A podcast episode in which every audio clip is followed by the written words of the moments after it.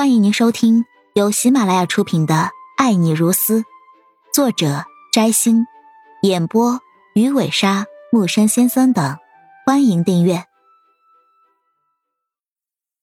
第七集。沈小雨穿上这套衣服后，忍不住皱起了眉头，有一种立刻脱掉的冲动。这套衣服鲜红刺眼，穿上后简直衣不遮体。更让他无法接受的是，这明显是一件角色扮演的服装。很明显，穿上后他是在扮演一个动漫人物。但是没办法，为了赚钱，他只能穿着这样的衣服，硬着头皮朝着那个叫做“天涯海角”的房间走去。在房间门口，他站了很久，然后才鼓起勇气推门进去。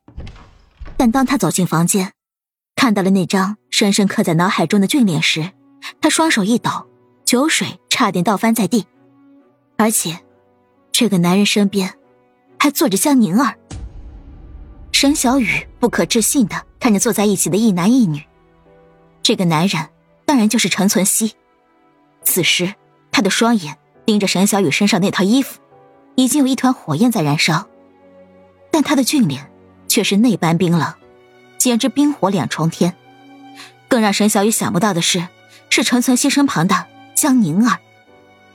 他为什么会在这里？为什么会坐在陈存希的身边？他认识陈存希？无数的疑问在沈小雨脑海中涌了出来，而且江宁儿居然一脸奇怪的看着他，好像完全不知道他会出现在这里一样。此时此刻，沈小雨好像如坠深渊。就在这个时候，江宁儿站了起来，一脸震惊的看着沈小雨：“姐姐，你怎么在这里？怎么穿成这样？”江宁儿的喊声让沈小雨在震惊和混乱中骤然醒了过来。他这时才发现，这房间里面的都是认识他的人，大多数是他以前的同学和同事。突然，一个前同事站了起来。震惊的看着沈小雨身上的衣服，小雨，你怎么穿成这个样子了？你，你是这里的公主？所有的目光都落在了沈小雨的身上，看着她身上的衣服，都露出了奇怪的表情。沈小雨的身材本来就很好，此时穿上这身衣服，完全展现了出来，加上如天使一般的容颜，房间里面的男人。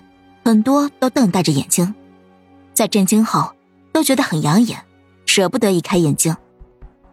他们之中有很多人都被沈小雨的美色惊艳过，此时看到沈小雨这样的打扮，简直眼珠子都差点掉下来。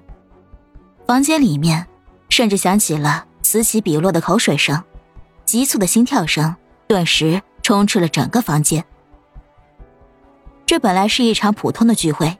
陈存希根本没有想到会在这里看到沈小雨，可没想到他会以这个样子，穿着这样的衣服出现在众人面前。他死死盯着沈小雨，不可抑制的用力捏住手中的酒杯，怒火不断从双眼中喷出来，甚至比那天晚上更加愤怒。沈小雨居然穿成这样出现在其他男人面前。陈存希此时的怒火已经无法用任何词语来形容，似乎要将整个房间燃烧起来。他豁然站了起来，冷冷的盯着沈小雨：“谁让你进来的？滚出去！”沈小雨被男人眼中那如同要杀人般的恐吓吓了一跳，双脚不可抑制的颤抖了起来。他根本没有想到会在这里看到陈存希。更没有想到，自己会穿成这样，被他看见。亲爱的听众朋友，本集已播讲完毕，请订阅专辑，下集精彩继续。